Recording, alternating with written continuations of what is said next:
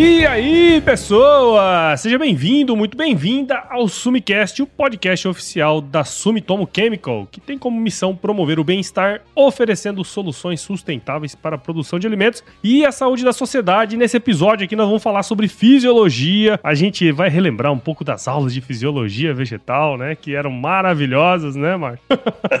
a gente como aluno e tal, né? E também vamos falar sobre manejo com reguladores de crescimento vegetal para altas produtividades em grandes E para falar com a gente sobre isso, eu tô aqui com o pesquisador Márcio Domingues, que é engenheiro agrônomo pela Universidade Estadual Paulista, nossa querida Unesp, onde fez também seu mestrado e doutorado em fisiologia de plantas. Márcio, muito obrigado por estar aqui com a gente e seja muito bem-vindo ao Sumicast. Obrigado, Paulo. Obrigado ao Sumitomo Chemical pela oportunidade de relembrarmos um pouquinho sobre fisiologia, de tornar um pouco mais relevante a fisiologia para o aumento de altas produtividades nas culturas. Então, muitos aí, muitos agrônomos, muitos técnicos agrícolas, muitos produtores e consultores acabam esquecendo, não é, que a fisiologia vegetal ela faz parte do manejo não é? desde o processo de germinação até o momento da colheita das culturas. E provavelmente, como nós estamos aqui no momento inicial aí da o grande momento da do início da safra, né, das grandes culturas com foco em soja, é de fundamental importância entendermos um pouquinho sobre fisiologia vegetal. Sim, não, sem dúvidas, cara. E, e é um negócio bem interessante, né? Porque depois que a gente sai da universidade, eu mesmo, né, que depois que saí da agronomia, nunca mais mexi com esse negócio, a gente acaba esquecendo. E aí, a hora que vai fazer o roteiro, né, a gente tem que dar uma estudada para não chegar aqui da canelada errada, né? E a gente percebe o tanto que esse negócio é importante, né? Você conhecer a planta, olhar e entender o que está acontecendo ali é de suma importância importância para a gente poder fazer um, uma boa safra, né, Márcio?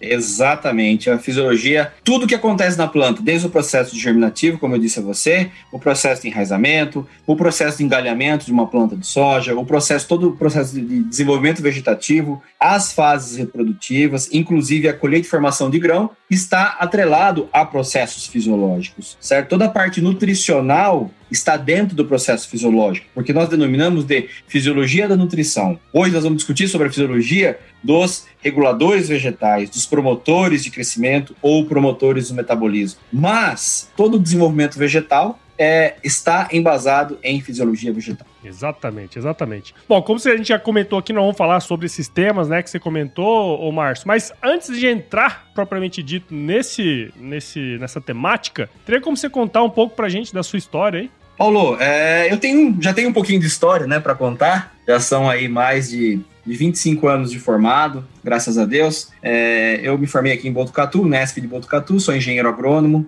me formei na 27ª turma aqui, já trabalhava com fisiologia vegetal na graduação. Iniciei o mestrado em 96, finalizei é, em 98, iniciei já o, o doutorado em, em, no próprio ano de 1998 e finalizei o doutorado também em fisiologia de plantas é, em 2001. Né? Eu terminei meu doutorado exatamente no, no dia 11 de setembro de 2001. Né? Um, um, dia, um dia trágico aí, né? Esquisito para, para, o, para, para o globo terrestre, né? Para o mundo todo aí, uma, uma reviravolta aí. Enfim, desde 2000 eu atuei como professor universitário uh, em diversas faculdades, faculdades particulares, e também instituição pública e de uma forma simultânea. Então, eu trabalhava tanto em universidade particular como, como pública é, de forma simultânea. Também desenvolvia pesquisa já. É, já comecei a trabalhar como, como pesquisador, como, é, como parceiro de algumas empresas aí, multinacionais e nacionais desde o ano de 2002, certo? Até o presente momento. É, o ano passado, até em função da, da, própria, da própria pandemia, em, 2000, em 2020, início de 2020, quando iniciou-se o processo de, de, de, aulas online, então eu meio que decidi, já estava para acontecer, né? Então meio que decidi, foi uma, um divisor de águas aí, finalizar o, o processo de ensino, né? a participação no processo de ensino uh, e aprendizagem e simplesmente uh, alavancar a pesquisa, né? essa pesquisa trabalho com pesquisa básica, não é, com pesquisa laboratorial, com pesquisa em casa de vegetação, trabalho com pesquisa a campo, é, todo tipo de, de, de informação gerada é, a partir desse, desse desenvolvimento né, bastante aprimorado que o Brasil tanto necessita. Então, nós estamos num momento, graças a Deus, um momento muito, uh, muito abençoado em termos de agricultura, né, em termos de, de, de produção, para todas as culturas praticamente. Então, seja grandes culturas, seja soja, seja milho, algodão, a questão de produção de hortaliças, né, a questão de frutas, citros, manga, uva. Então, assim, estamos num momento em alta. Então, isso é, gera demandas, demandas de pesquisa. Então, eu estou atuando desde o ano passado somente com pesquisa, mas desde 2018 é, eu abri essa empresa, né, é uma empresa de pesquisa, trabalho como pesquisador, tenho agrônomos aqui que trabalham comigo, são contratados aqui da, da minha empresa, né, são parceiros meus, que também com foco em fisiologia vegetal. Então, desde 2018, oficialmente, eu tenho, eu tenho a empresa, e desde 2020, né, eu finalizei o ensino e parti só para essa parte de pesquisa, mas estou fazendo muita extensão também, porque eu faço muitos treinamentos de fisiologia também para produtores, ainda trabalho com a pós-graduação, então sempre me convidam para, para palestras e treinamentos na, é, na pós-graduação. É, então, na verdade, acabei deixando de lado a graduação, né? aquela rotina de aulas, né? Uhum. mas a gente não consegue abandonar totalmente. Então, a, acabei a, dando sequência nessa questão de treinamentos, a parte de palestras né? Em, em, cursos de, de pós-graduação, e tô, estamos seguindo aí, tanto aqui no Brasil também como no exterior. Então, já tem algumas atividades também sendo realizadas nos Estados Unidos, presencial e online já desde o ano retrasado. Agora nós vamos ter o Congresso uh, Internacional de Fisiologia de Bioestimulantes, que vai acontecer nos Estados Unidos, dia 29 de novembro de 2021, né, agora novembro próximo, e eu vou estar lá presente e depois tem outras atividades também como pesquisador é, juntamente com algumas, com algumas empresas parceiras. E assim, uma vida dedicada à fisiologia vegetal, né? Que é o tema que nós vamos falar aqui hoje, né, cara? Ô, Paulo, é que assim, nós precisamos, né? Então eu também estou aprendendo sobre fisiologia. Então, a cada campo, a cada pesquisa, é, é um aprendizado, certo? Então, na verdade, quanto mais a gente estuda, mais a gente se aprofunda nesse tema de fisiologia, no campo, seja numa numa casa de vegetação, seja numa, num ensaio laboratorial, numa germina, num, num, trabalho de germinação de sementes, a gente acaba aprendendo, hum. sabe? E aí você, puxa vida, você sobe, a cada pesquisa, a cada trabalho, você sobe um degrau. Porque a fisiologia, ela baseia-se muito em observação, certo? Ela baseia-se em observação. Há necessidade de se entender o que está acontecendo com a planta, fazer uma leitura da planta. E essa leitura, ela pode ser efetiva a, a, na, através da observação visual, através da mensuração, como nós chamamos de avaliações biométricas, a mensuração, ou seja, medir, medir crescimento, medir diâmetro de planta, de caule, contar quantidade de ramos, contar quantidade de vagens. Além disso, análises bioquímicas. É fundamental envolver análises bioquímicas, porque através da análise bioquímica eu consigo fazer como se fosse um exame da planta. Sim. Como é que está aquela planta naquele momento? Então, uma análise de uma enzima antioxidativa, análise da enzima rubisco, que é uma enzima que participa da fotossíntese, e ainda mais além, equipamentos que eu tenho, que eu adquiri, que fazem essa leitura da planta on time, naquele momento. Então, equipamentos que conseguem mensurar a fotossíntese em 30 segundos, equipamentos que conseguem mensurar a condutância estomática em 30 segundos. Então, realmente, quando você junta todas essas ferramentas, o que, você, você acaba obtendo? A leitura da planta. Como se fosse um raio-x mesmo, sabe, Paulo? Hoje em uhum. dia você vai ao médico, o que, que ele pede? A primeira coisa para você, faça um exame, depois você volta aqui. É então é mais ou menos isso que eu tenho na minha, na minha mente, não é? Nós precisamos entender o que está acontecendo com a planta, fazer um raio-x dessa planta através desses exames. Então, o que, que, seriam esses exames? Então, seriam análises bioquímicas, análises fisiológicas, análises biométricas. Então, a gente consegue também ter uma imagem com uma câmera termal que consegue detectar a temperatura da planta, você consegue mensurar como é que estão tá os estresses envolvendo toda, toda aquela questão da planta, né? Que é um ponto, talvez, que a gente vai abordar muito aqui, que é a questão sobre, sobre os estresses é. É, abióticos e bióticos também. Exato, é. E, e aproveitando que você já entrou aí no tema, né, da fisiologia eu acho que tem tudo. Hoje temos ferramental, né, para trabalhar essas questões na pesquisa. E um ponto que a gente comentou ali no início que nós vamos falar também sobre do manejo com reguladores vegetais, né? E que tem um pouco Exato. a ver também do que nós estamos falando aqui. Até para colocar a turma toda na mesma página aí, ô Márcio, tem como falar um pouco pra gente o que, que são é, os reguladores vegetais? São substâncias químicas, não é? Os... Na verdade, é assim, Paulo. É, vamos começar primeiro pela planta. Toda planta produz hormônio, certo? Isso. Vamos pensar então hormônios vegetais. Um pouco mais embaixo. Todos os organismos vivos produzem hormônios, inclusive nós, nós sabemos. E os hormônios eles são importantes para regular todos os processos né, de desenvolvimento de um organismo, desde o processo de nascimento até sua morte ok? Então, toda planta ela tem uma carga hormonal, como nós, como todos os outros organismos. Essa carga hormonal ela baseia-se em três grandes grupos né, hormonais. Nós chamamos de auxinas, giberelinas e citocininas, certo? Isso aqui vamos agora focar só no, nos vegetais. E aí nós temos também, esses são chamados de promotores do metabolismo, que promovem o desenvolvimento das plantas. São as auxinas, giberelinas e citocininas. Antagonicamente, não é, dentro do, do, do, da célula dos tecidos vegetais, nós temos dois outros grandes grupos hormonais, que correspondem ao etileno e ao ácido abscísico, conhecido aí popularmente como ABA,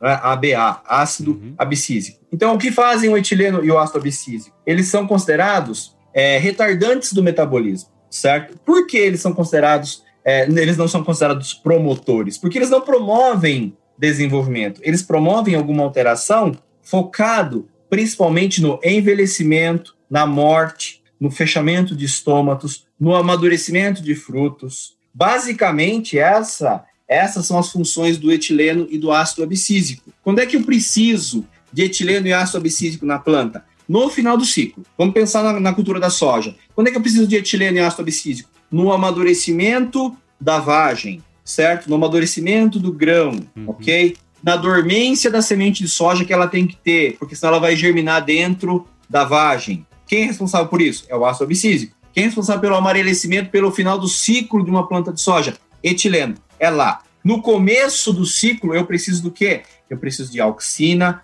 giberelina excitocinina. Daí, a gente pula agora para a parte externa. Então, nós temos no mercado substâncias são chamadas de quê? reguladores vegetais ou reguladores de crescimento, que são substâncias que contêm esses hormônios, que contêm essas substâncias hormonais que a planta já apresenta. Então, quando eu faço uma aplicação de hormônios vegetais ou de reguladores de crescimento, eu estou aplicando exogenamente, estou aplicando na planta, certo? Para quê? Para eu aumentar a concentração na, desse, desse, desse grupo hormonal na planta, para que a planta me tenha uma resposta mais robusta, mais eficiente. Porque muitas vezes, o que acontece com uma planta? Uma planta sob estresse, ela reduz esse, o nível hormonal desses bons hormônios. Então é por isso que a gente precisa fazer o que? A complementação. Então a aplicação foliar, a pulverização de regulador de crescimento é importante para você tentar acertar novamente esse balanço hormonal voltar a uma concentração do que a planta necessita para ela continuar o seu metabolismo e realizar aquilo que a gente demanda. Uhum. Porque nós queremos o quê? Que a planta produza bastante. E a planta, ela não quer produzir bastante. A planta, ela precisa produzir só para perpetuar a espécie. E nós precisamos fazer com que ela realmente produza, porque é o nosso ganha-pão. Então, a partir dessas ferramentas, que nós temos aí, que é a aplicação de, é, de reguladores de crescimento em, em, nas culturas e, também na cultura da soja, ela é importante para isso, para elevar ou favorecer o potencial produtivo, fazer com que a planta expresse ainda mais o seu potencial produtivo. E é interessante, né, Márcio, a gente parar para analisar isso, porque assim, muitas vezes a gente no dia a dia, né, como a gente tá direto mexendo com o negócio, a gente acaba esquecendo que o objetivo da planta não é altas produtividades, né?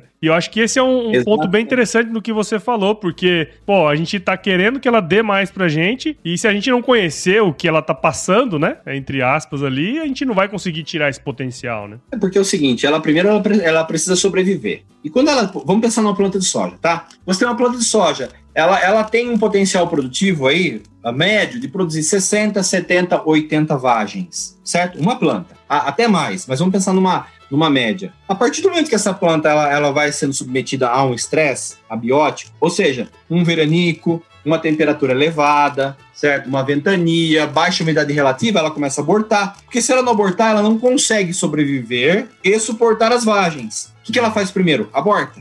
Ela, opa, eu preciso sobreviver. Eu não posso morrer. Todo organismo é assim. Primeira coisa, não, eu preciso sobreviver, certo? E para isso tem que abortar. Eu tiro o tiro que está me tirando energia. Então a planta ela aborta. E aí reduz a produtividade para nós, certo? Então aí que a gente tem que entrar com uma ferramenta contra esse abortamento. E aí entra, por exemplo, os promotores do metabolismo, entra aí a giberelina na história, né? Que a giberelina está relacionada muito à questão de, de florescimento, a questão de pegamento floral, de desenvolvimento da flor, crescimento da flor, certo? Crescimento das inflorescências da, da vagem, alongamento dos cachos, né?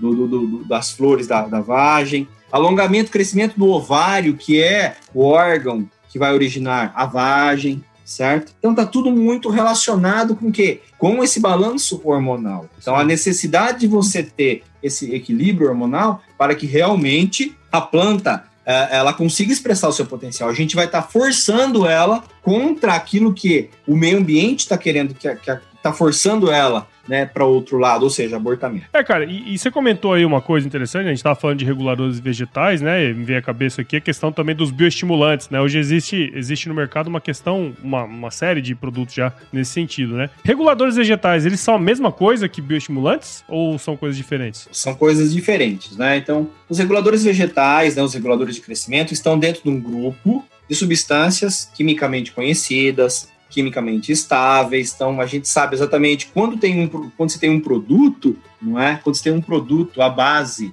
é, com base hormonal, ele tem que realmente constar na embalagem que ele tem tantos por cento de auxina, tantos por cento de giberelina, tantos por cento de citocinina. Qual é o tipo de citocinina que está sendo tá, é, tá sendo invasado naquela né, naquele, naquele produto. Né? Então, esse é um grupo hormonal, tá? é um grupo de produto. Um outro grupo, de um outro lado completamente diferente, são os bioestimulantes, que também têm tem uma ação nas plantas, mas que têm outras substâncias que não hormonais. Então, são outras substâncias é, de base orgânica, certo? Porque o promotor do metabolismo, né, os, os reguladores de crescimento, eles podem ser naturais ou sintéticos. Bioestimulantes só são naturais. Uma, então, eles têm é, outras substâncias que não hormonais. Então, muitas vezes, alguma empresa fala o seguinte: ah, eu tenho um bioestimulante aqui que tem hormônio. Então, é, é, é, é muito errado abordar dessa forma. Por quê? Porque se tiver hormônio, ele tem que falar quanto tem de hormônio.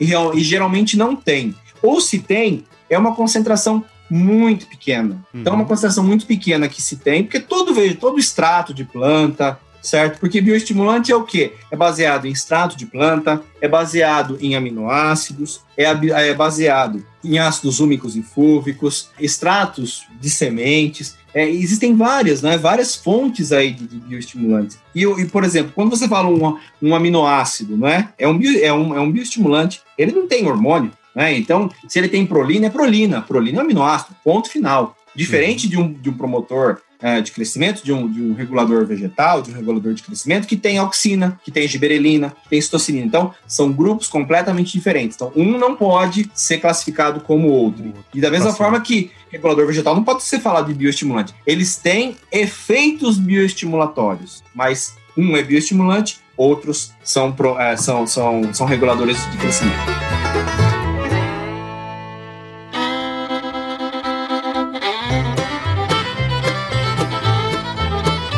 Uma coisa também que, puxando tudo isso que você comentou, né? Você falou lá pô, que o crescimento vegetal, né, no ciclo aí normal da cultura, ele, ele acontece simultaneamente as coisas, né? Eles vão, vão acontecendo de forma orquestrada na planta, né? Uhum. E uma coisa que você uhum. comentou aí, que foi é, de ter um bom equilíbrio hormonal, né? Porque assim, a, a, planta depende desses sinais ambientais, né? Que são fatores bióticos ou abióticos, enfim, que muitas vezes eles não são controlados pelo agricultor, né? E aí, dependendo de como isso vai acontecendo, a planta vai respondendo. Então, conta um pouco pra gente, ô Márcio, pensando nesse aspecto, né, que a gente tá comentando, a importância, então, de ter um bom equilíbrio hormonal, pensando nessa questão dos reguladores, enfim, toda essa, uhum. essa parte da fisiologia que a gente tava comentando. Paulo, esse é um dos pontos mais, assim, mais interessantes que a gente tem, né? Porque ao longo do ciclo da cultura, ou ao longo do ciclo de vida de um ser vivo, existe necessidade de, é, em cada momento do desenvolvimento, um hormônio diferente. Uhum. E a mesma coisa na planta. Então, ao longo da, do ciclo fenológico da cultura da soja, há necessidade de se ter esse equilíbrio hormonal. Por exemplo, o processo germinativo, ele demanda muita giberelina, principalmente gramíneas, no caso do milho, por exemplo. Uhum. Então, é o hormônio da germinação, é a giberelina, é o GA3 Então, se uma semente não tiver giberelina, ela não germina. Ah, mas ela precisa de auxina e citocina naquele momento? Precisa, mas é muito pouco. Quem é o carro-chefe que ela precisa mais? É a giberelina.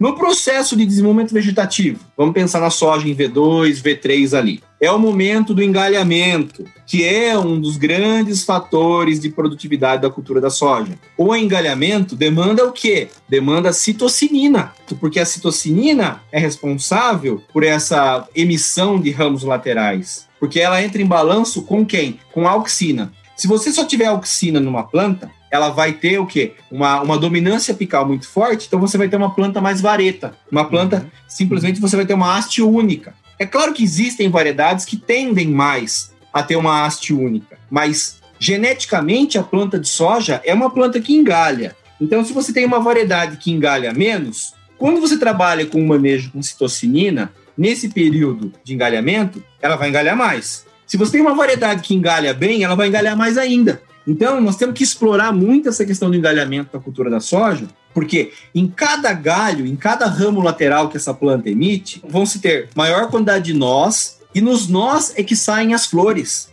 Então, à medida do momento que você estimula a planta a engalhar mais, aumentar a ramificação lateral, você aumenta a capacidade da planta de florescer.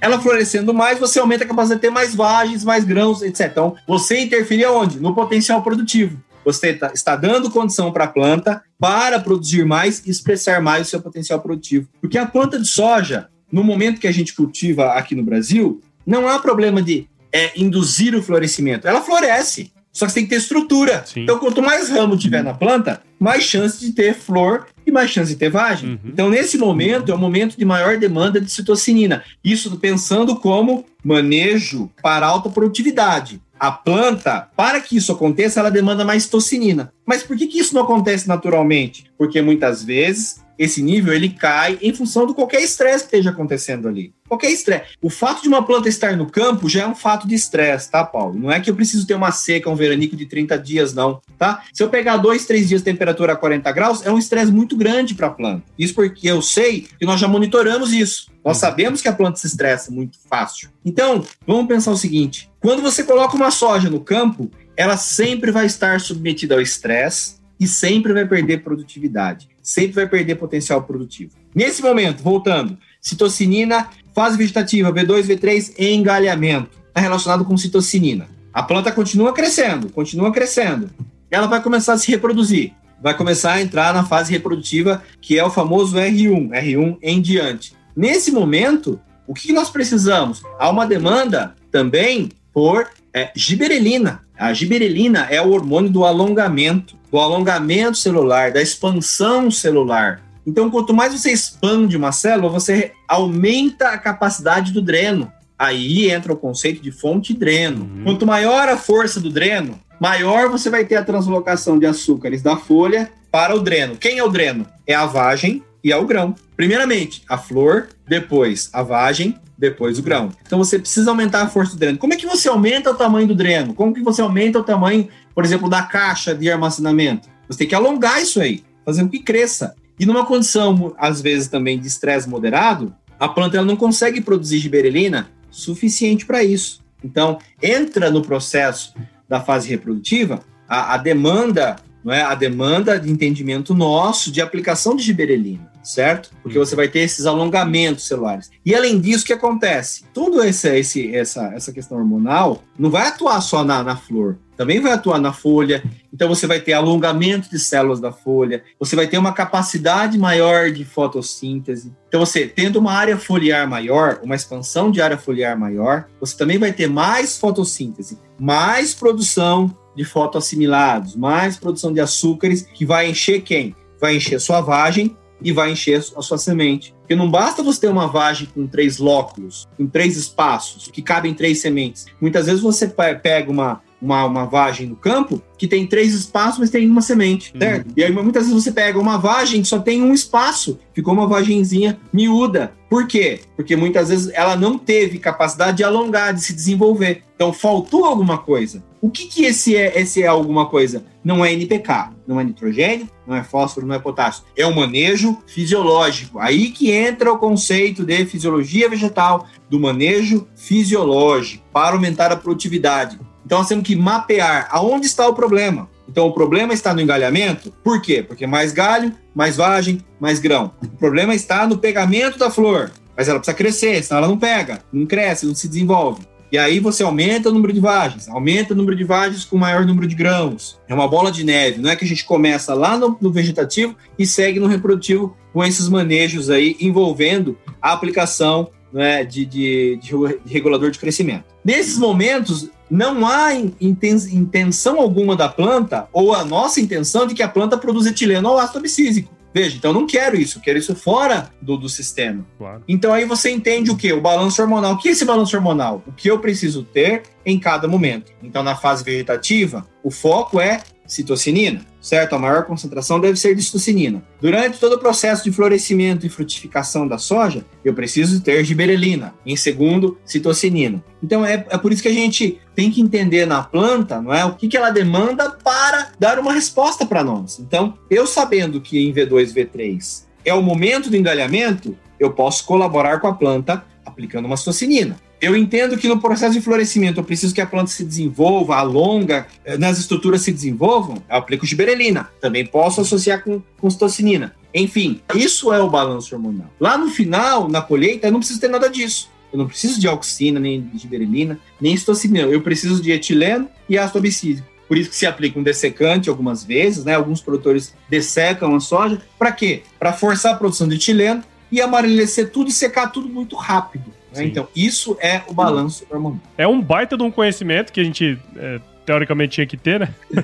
e, cara, Faz toda a diferença a hora que você vai fazer o manejo, né? Faz toda a diferença, né, Márcio? Sim, porque você está fazendo o quê? Você está fazendo a leitura da planta. Exatamente. Né? Você não consegue criar um cachorro na sua casa sem saber o que ele precisa em cada momento. Não adianta. Você não consegue criar uma criança, dar arroz e feijão para ela quando ela acabou de nascer. Então é mais ou menos isso, né? O que o organismo demanda, o que a planta demanda da gente. É começar a entender, sabe, Paulo? É começar a pensar um pouquinho no que está acontecendo na planta é por isso que eu falo a questão da leitura da planta. Tem muito agricultor que sabe muito mais do que a gente, porque eles se enfiam não é, no entendimento da planta e eles batem o olho e sabem o que está acontecendo. É igual a mãe quando olha para o filho sabe o que está acontecendo com o filho. É a mesma coisa, Paulo. Esse feeling, esse feeling que muitos produtores de soja têm, muitos agrônomos devem desenvolver, muitos consultores devem desenvolver e nós, cada vez mais, temos que nos aprimorar nesse conhecimento, esse feeling, não é? entendimento do que está acontecendo ali.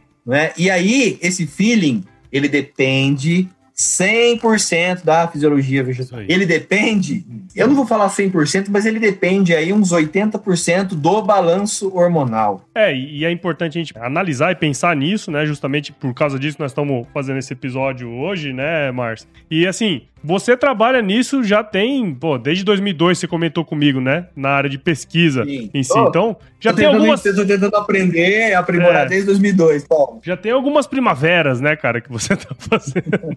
é algum, tem alguns florescimentos já, né, cara? E bastante, você comentou aí bastante, né, sobre a aplicação disso nas lavouras de soja, né, que eu acredito que seja o nosso, acredito não, né, é o carro-chefe hoje da nossa agricultura, Sim. né, cara? Então deixa aí um, uma mensagem pra gente, uma. uma uh, pensando em tudo que a gente conversou aqui hoje, né? E tem muita gente que fala assim: ah, não dá pra aplicar esses conhecimentos em larga escala, né? Quer dizer, você acabou de provar pra gente que tem como fazer isso. E deixa uma mensagem aí pra gente. Não, Paulo, é, não há como fugir. E, é. veja, nós estamos numa agricultura bastante avançada. Há uma demanda cada vez maior, os preços estão muito elevados, estão muito bons por enquanto. Independente do preço, né? Quando o preço estiver ruim, tomara que não aconteça isso, mas eventualmente pode acontecer, aí que nós temos que pensar em elevadas produtividades, certo? Nós temos que manter, não só nesse momento que nós estamos agora, mas eu acho que desde agora e sempre. Sim. Pensar em tecnologias que realmente venham a agregar. Porque muitas vezes eu ouço, ah, mas isso custa caro. Ou, ah, cada empresa, cada produto que vem aqui e, e me prometer é, cinco sacos de soja, eu não vou ter caminhão para carregar tudo isso de soja. Mas na verdade não é tão simples assim. Então, cada produto que você aplica, não é? se você envolve aí, por exemplo, o micronutriente, que é muito importante, muitas vezes eles estão linkados entre eles. Não é? Então, por exemplo, se eu vou aplicar uma citocinina, eu preciso que tenha uma base. Nós estamos falando de elevadas produtividades, nós estamos falando de subsistência. Quando você trabalha com subsistência, você só pensa em água e NPK certo? Quando a gente fala em elevadas produtividades, Paulo, em elevar cada vez mais e cada ano subir o degrau não é, da produtividade, pensando que no Cerrado, quando começou a soja, há tempos atrás, não falava-se em produtividade de 80, 90 sacas. É. Inclusive, chamava-se de louco quem falasse isso, né? Não, não, não existia esse, esse, né, esse, esse numerário aí em termos de 80, 90 sacas. E hoje em dia já é uma realidade. Mas é como é que isso subiu isso? Né? A gente tem aquele concurso nacional do soja, Existem produtores que produzem aí 130 a 140 sacos por hectare. Aí alguém comenta assim, não é? Ah, mas ele fez alguma coisa diferente. Mas é óbvio, aí que está. É isso é que faz a diferença. Fazer algo diferente. Ah, mas ele fez matéria orgânica. Mas nós sabemos que a matéria orgânica é importante. Ah, mas ele colocou 5 toneladas de esterco. Mas nós sabemos essa diferença. Ah, mas ele aplicou hormônio vegetal. Mas é óbvio. Então, essa é a ciência do negócio. É aplicar mesmo os conhecimentos fisiológicos, baseado no entendimento da planta, do que ela precisa, correlacionar com os estresses. Os estresses, eles não são bem-vindos para a planta. E a, a, cada ano que se passa, nós estamos vendo uma, uma crescente problemática dos estresses abióticos, não é? é? A questão da falta de água, do déficit hídrico, de elevadas temperaturas, até nebulosidade, muitas vezes, quando você tem dias nebulosos, né? Com muita nuvem, fica 15 dias. Né? Teve um episódio há 4, 5 anos aqui no Paraná, né? quase que ficou janeiro todo sem sol. O que aconteceu? Não, não fazia fotossíntese, né?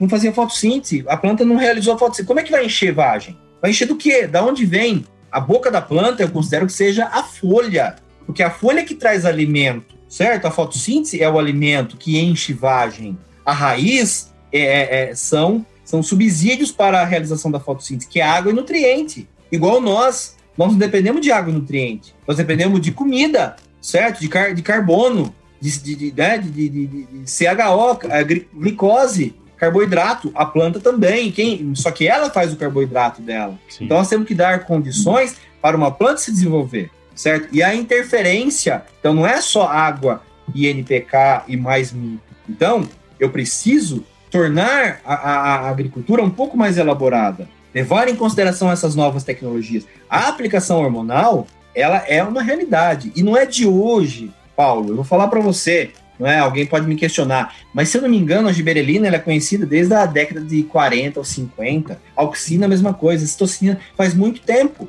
não é? Comercialmente já se usa giberelina em uva há mais de 50 anos.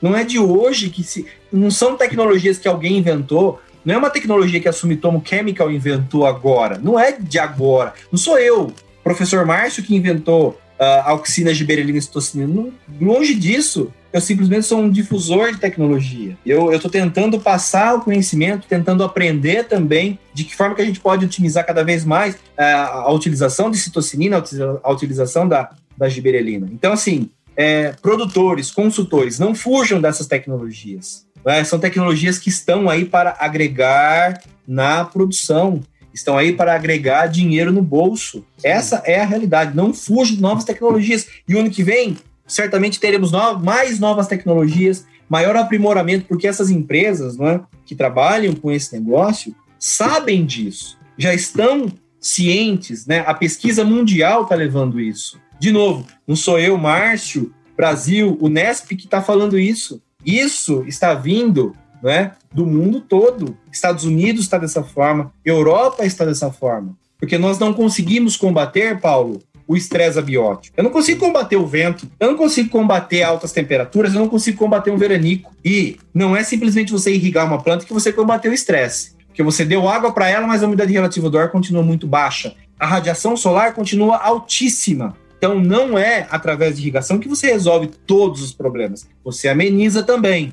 Então, essas tecnologias, né, é, de aplicação de regulador de crescimento, ela vem para ficar. Não é o salvador da pátria também, não faz milagre, mas é um agregador de tecnologia. Isso então, é. é tudo que se faz, mais isso, e mais aquilo, e mais, e mais você vai o quê? Somando tecnologias. Então, por favor, peço que abram os olhos para essas tecnologias. Englobem passem para dentro da porteira essas tecnologias que envolvam aí não é, a aplicação de regulador de crescimento, que envolvam aspectos fisiológicos, porque eu tive que abrir minha cabeça, eu tive que buscar novas tecnologias para fazer as avaliações. Eu não fico somente nas biométricas de contagem de vagem. É óbvio, esse é o final, mas e o entendimento de tudo isso? Ele precisa, ele precisa saber justificar os meios. Então, eu sei que o engalhamento. Mas quem faz o engalhamento? Citocinina. Ah, eu sei que a flor tem mais flor, tem mais vagem. Então, é dessa forma que a gente vai encaixando, Paulo, esse conhecimento. Então, eu tenho absoluta tranquilidade de estar aqui passando essas informações, de que a, a, as ferramentas fisiológicas elas são fundamentais. E dentro disso está o conceito de aplicação de regulador de crescimento. É isso aí, Márcio. Acho que é, ficou um baita do episódio, porque deu uma visão bem geral, né, do que são reguladores de crescimento, como aplicar isso na cultura da soja, né? Acho que ficou um baita do episódio. Então, agradeço muito você por participar aqui com a gente no Sumicast. Tenho absoluta certeza que quem acompanhou a gente nessa jornada aqui, entendeu muito mais sobre fisiologia vegetal, manejo com reguladores de crescimento, né? Altas produtividades aí em grandes culturas. Acho que ficou um episódio muito legal. Então, muito obrigado. Parabéns aí pelo seu trabalho aí. Pioneiro também, né? Querendo ou não. Paulo, obrigado você. É, é muito bom, né? A gente ter essa conversa e que isso, é, você também é um, é um, disseminador de tecnologia, eu acho que é muito importante isso. Eu acho que a gente tem cada vez mais que aproveitar no,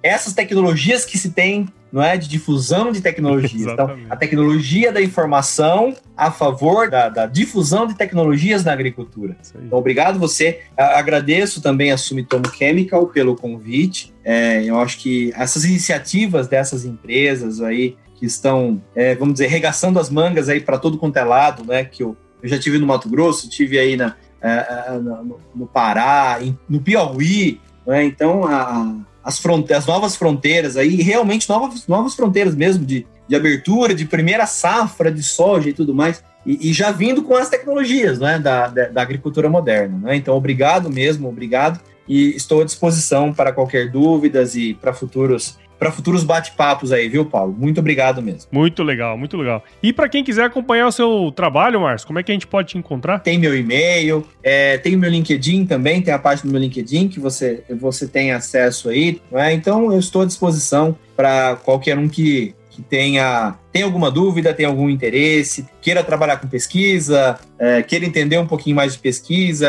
é, é, estou à disposição aí para todos. Vou deixar aqui então na descrição desse episódio tudo que puder aí para o pessoal entrar em seu contato, né? O, o link do, do LinkedIn também vai estar aqui, né? Quem quiser mandar uma mensagem lá, né, Márcio? Vai dar tudo Isso, certo. Isso, exato. Muito legal. Então, para você que está aí do outro lado ouvindo esse podcast, que acompanhou o meu bate-papo aqui com o Márcio até agora, né? Então, se você está aqui até agora, quer dizer que você viu o valor nesse episódio. Então, considere compartilhar esse episódio com alguém. O podcast ele cresce dessa maneira, com compartilhamento, né? Com você participando junto com a gente aqui. Então, siga o Sumicast no seu agregador de podcast favorito e acompanhe também os episódios no Agro Resenha Podcast. Siga a Sumitomo Chemical nas redes sociais, basta buscar lá por Sumitomo Chemical Brasil no Instagram, Facebook, LinkedIn, YouTube. Vai estar tá tudo disponível lá, tem um monte de conteúdo também. E visite o site da Sumitomo Chemical, o www.sumitomochemical.com. É isso aí, Márcio. Muito obrigado, cara, de novo aí, viu? Foi um baita de um episódio. Muito obrigado mesmo. Paulão, um grande abraço, viu? Fique com Deus. Valeu. Se chover, não precisa molhar a horta aí, não, viu? Só para deixar um recado final.